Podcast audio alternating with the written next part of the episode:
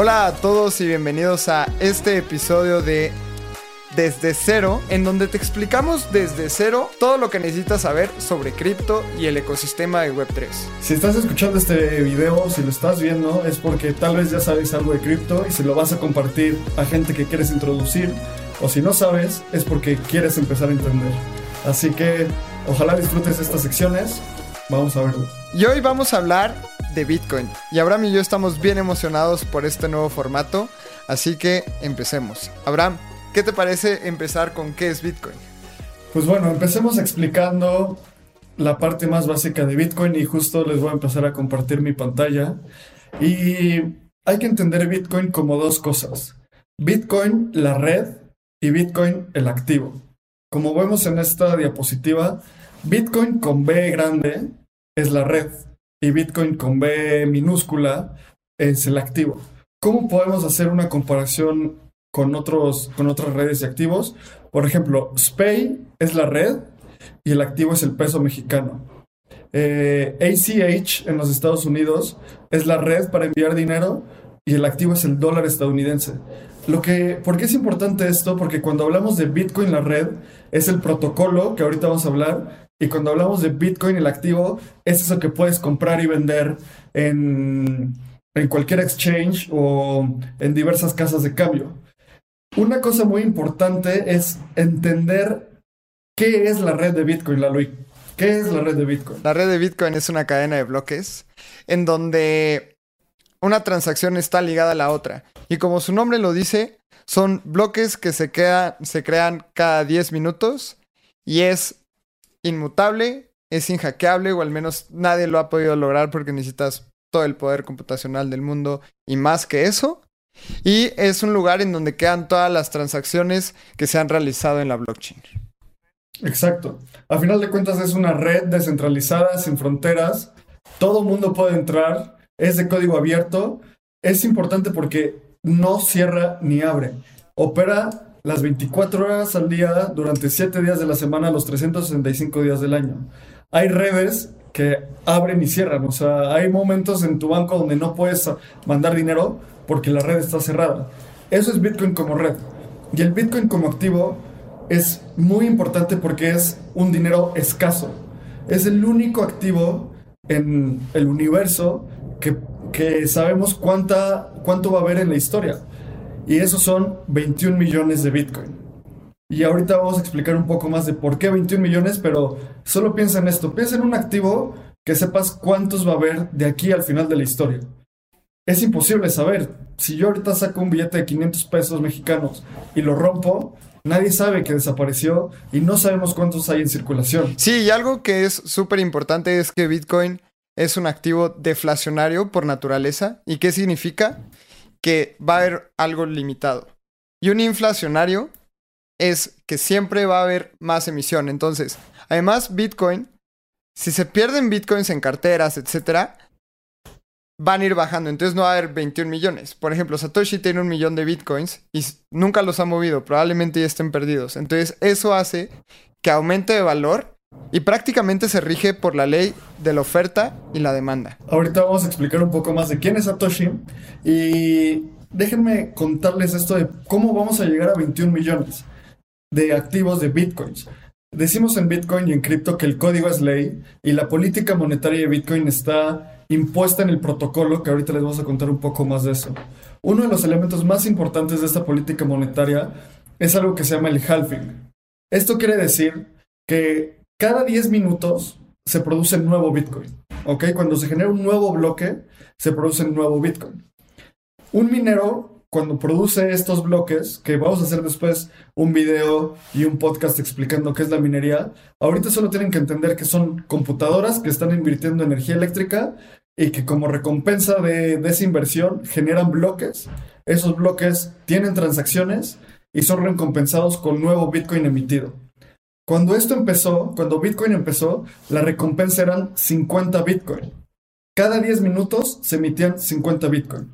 Después, pasaron, después de 210 mil bloques, en lugar de emitir 50 Bitcoin, esta recompensa se pasó, se cortó a la mitad directamente. Entonces, esto quiere decir que cada 210 mil bloques en el bloque 210 mil, en lugar de tener una recompensa de 50 Bitcoin, ahora era de 25. ¿Y cómo son 210 mil bloques? Si en promedio un bloque se produce cada 10 minutos, esto querría decir que son 2, millones 100 mil minutos. Si lo dividimos eso entre 60, lo pasamos a horas, son 35 mil horas. Si lo dividimos entre 24, para pasarlo a días, son 1458 días. Y si lo dividimos entre 365, son 3.99 años. Entonces, en el código de Bitcoin dice que cada 210 mil bloques esto pasa, esta recompensa se parte a la mitad y en promedio debe pasar cada cuatro años. Sí, o sea, básicamente el dato es, como dice Abraham, el dato exacto son 210 mil bloques. Si tú estás platicando con tu familia y quieres dar el dato más amigable, di que prácticamente cada cuatro años pasa esto. ¿Y por qué es importante esta esta reducción en la emisión. Como estamos viendo aquí en pantalla, esto es completamente transparente en el blockchain y podemos ver cómo la, generación de nuevo Bitcoin fueron 25 Bitcoin. Y si nos vamos un bloque anterior, en, el bloque 210.000 fueron 25 Bitcoin. Si nos vamos un bloque anterior, la generación de Bitcoin son 50 Bitcoin. Magia, ¿no? El código parece magia. Pero ¿por qué esto es importante? Imagínate que los mineros están invirtiendo 50 mil dólares para generar un nuevo bloque y generan 50 Bitcoin. Esto querría decir que cada Bitcoin debe de costar al menos mil dólares para que los mineros sigan haciendo este, esta tarea. De un momento a otro, la recompensa se parte a la mitad. Los mineros, imaginemos que siguen invirtiendo los mismos 50 mil dólares y ahora son recompensados con 25 Bitcoin. Esto querría decir que la única forma en la cual los mineros deberían de o podrían seguir haciendo su trabajo de una forma económicamente sustentable es que el precio de Bitcoin al menos se doble. Y esto no decimos, no lo decimos para especular con el precio y decirles que compren para nada. Nosotros siempre vamos a buscar que ustedes entiendan. Pero es importante entender porque es un shock a la oferta en Bitcoin. Se reduce la oferta con la misma demanda. Entonces el precio ha tendido a subir durante todos los halvings que han pasado en la historia. Aquí en, esta gráfica que estamos mostrando, veamos el, el halving de 2016. El precio de Bitcoin antes del halving era de más o menos 600 dólares. Llegó a subir hasta 20 mil dólares alrededor de 2019. Todos estamos muy emocionados. Y luego crasheó pero nunca volvió a tocar el precio antes del halving, que era el precio de 600 dólares. Lo más bajo que llegó a estar fueron 3 mil dólares, por ahí de 3 mil dólares. Entonces, esto es una ley de oferta y demanda que hace que Bitcoin sea una reserva de valor, más sabiendo que si solo va a haber 21 millones. Claro, y es un concepto muy, muy básico. Cuando la oferta se reduce, entonces tienes que pagar más por él. Y eso lo podemos ver en todos los mercados. Si hay menos oferta de petróleo, entonces el petróleo va a subir de precio. Es lo que tiende a hacer los mercados y este ciclo, estos ciclos económicos y estos halfings son una representación de eso en un modo matemático y computacional. Entonces, como dice Abraham, es completamente transparente, lo podemos ver en la blockchain, lo podemos ver en el blog y cada cuatro, prácticamente cada cuatro años, esto se reduce a la mitad y esto es hasta el final de la existencia del código. Así que esto es infinito. Luego vamos a hacer un video explicando qué pasa cuando se emiten todos los bitcoins, qué pasa cuando se emiten los 21 millones. Pero antes de eso, para que termines de empezar a entender qué es Bitcoin, hay que entender quién lo inventó y cuándo lo inventó. ¿Quién inventó Bitcoin, Lalo? Bitcoin lo inventó Satoshi Nakamoto. No se sabe si es un grupo de personas, un hombre, una mujer. Eh, nadie sabe la entidad de Satoshi. Y lo publicó y se publicó el white paper, o este papel que está mostrando Abraham, el 31 de octubre de 2008. Hay muchísimas teorías de que Satoshi lo tenía todo planeado para publicarlo el 31 de octubre. Sabemos que es la noche de brujas, Halloween. Eh, pueden investigar muchísimo y todas las teorías conspirativas a mí me encantan, se las recomiendo un montón. Pero esto es el, el white paper en el que explica qué es Bitcoin. Y a mí me gusta muchísimo porque en muy pocas hojas explica todo el concepto y es muy entendible. En algunos momentos puede llegar a ser un poco técnico, pero cualquier persona con conocimiento mínimo computacional puede entender muy bien la idea de, del white paper de Bitcoin. Sí, es súper interesante porque es un documento donde habla un poco de por qué hacer eh, Bitcoin, cómo funciona el blockchain, cómo, cómo, cómo le da valor a la, a la política monetaria. Y ahí es cuando Bitcoin nació. Y decimos que ahí nació porque es en ese momento cuando Bitcoin se liberó al mundo y Satoshi Nakamoto lo mandó a un grupo de nerds, básicamente, que eran unos entusiastas la, entusiastas de la criptografía que se llaman cypherpunks. Y la mayoría de la gente ahí le dijo, no sabemos quién eres Satoshi, pero estás loco, loca o lo que sea, no, no va a funcionar. Pero Satoshi continuó con este, con este sueño y generó el primer bloque de Bitcoin. El primer bloque de Bitcoin es se generó el 9 de enero de 2009 y obviamente la primera transacción que hubo en el blockchain fue el protocolo dándole Bitcoin al minero que logró resolver este bloque, que fue Satoshi. Esto es muy importante porque quiere decir que no hubo un preminado. Nadie tenía Bitcoin antes de esto. Entonces es una moneda que tiene una distribución muy egalitaria. Cualquier persona que empezó eh, podía obtener Bitcoin. No es como que si yo hoy hago una moneda que se llame el, espacio CryptoCoin y digo, no, pues va, a haber 21 millones, pero 5 millones los tiene Lalo, 5 millones los tiene Abraham y los demás a la comunidad, pues nosotros saldremos muy beneficiados. Bitcoin no fue así. Bitcoin empezó de cero. Y algo muy interesante es entender también quién es Hal Finney. ¿Y quién es Hal Finney, Lalo? Hal Finney para mí es uno de, los ídolos porque, como podemos ver en este tweet, él fue el que puso que estaba corriendo Bitcoin. Entonces, hay muchísimas teorías que, que Hal Finney fue Satoshi o estuvo involucrado eh, con Satoshi Nakamoto desde el principio, pero al día de hoy, Hal Finney fue un, un cypherpunk muy entusiasta del ecosistema que está muerto. Entonces esto se me hace todavía más interesante porque podemos ver que él fue el primero en tuitear algo sobre Bitcoin. Fue al día siguiente después del, primer bloque, de la primera transacción. Entonces, es súper interesante. Yo sé que tú eres súper fan de Halfini. Sí, Halfini era un cypherpunk, era un genio. Hay videos de Halfini hablando sobre firmas digitales en los noventas y tuitea esto de running Bitcoin. Y es muy importante por lo que dice Lalo, es de los primeros, de las primeras personas que se pudieron identificar eh, quiénes eran, que estuvo, estuvo en contacto con Bitcoin y además de eso fue la primera persona en recibir una transacción de Bitcoin. Y esto es Satoshi Nakamoto, este, este ente que no sabemos si es hombre o mujer, es una persona completamente anónima, le mandó a Hal Finney la primera transacción de Bitcoin. Y esto es uno de los elementos más importantes en, en la historia de Bitcoin. Para cerrar este video, queremos hablar de dos cosas. ¿Por qué Bitcoin? ¿Qué problemas resuelve Bitcoin y la filosofía? Entonces, los problemas que resuelve, eh, resuelve Bitcoin es un problema económico muy simple que es el problema de doble gasto.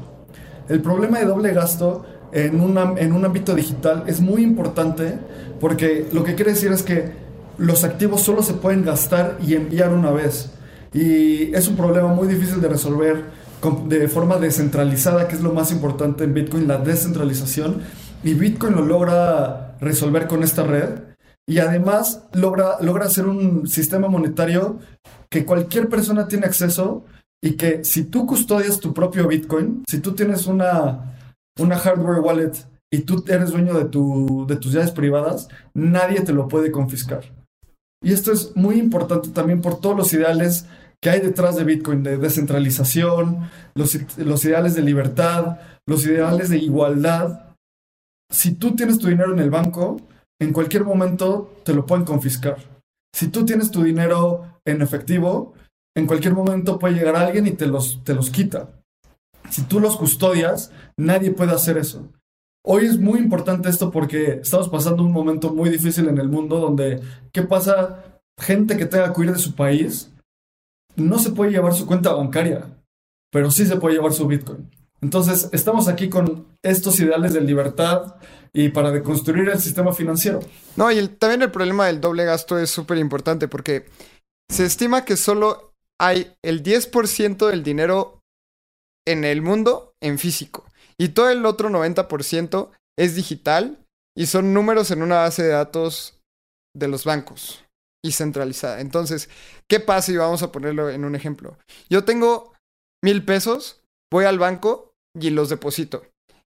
Ellos me dicen que tengo mil pesos en mi cuenta. Ese dinero ya se lo prestaron a Abraham a una tasa de interés del 15%. Entonces, Abraham no lo paga, pero aún así el banco agarra dinero de otra persona y me lo da a mí, porque yo tenía mis mil pesos. Entonces, eso es un gran problema porque no hay el suficiente dinero en el mundo para proveer a toda la gente que dice tener dinero en el banco. Exacto. Y para concluir, algunas cosas que tienes que recordar siempre es Bitcoin, la red es una red descentralizada que todo el mundo puede acceder y de código abierto. Bitcoin, el activo, es el único activo en el universo que sabemos su oferta. Ni siquiera el oro o el petróleo sabemos su oferta. De repente llega, en cosas como el oro llegan empresarios como Elon Musk que dicen que van a minar asteroides. Entonces, no sabemos cuánto acceso al oro tiene el humano. Bitcoin solo va a haber 21 millones.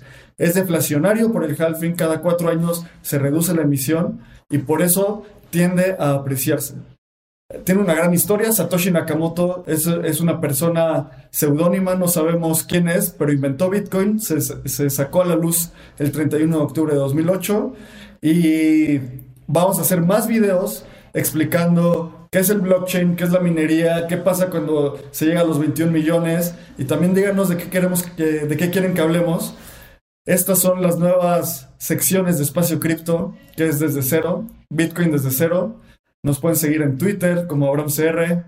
Lalo. A mí como arroba Lalo Cripto. Síganos también en redes sociales de Espacio Cripto. Estamos como espaciocrypto.id.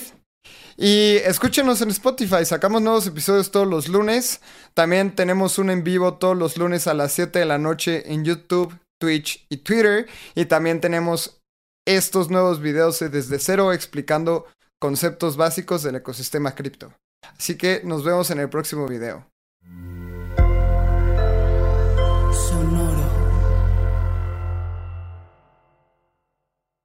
Este guion de Mundo Futuro lo escribió una inteligencia artificial.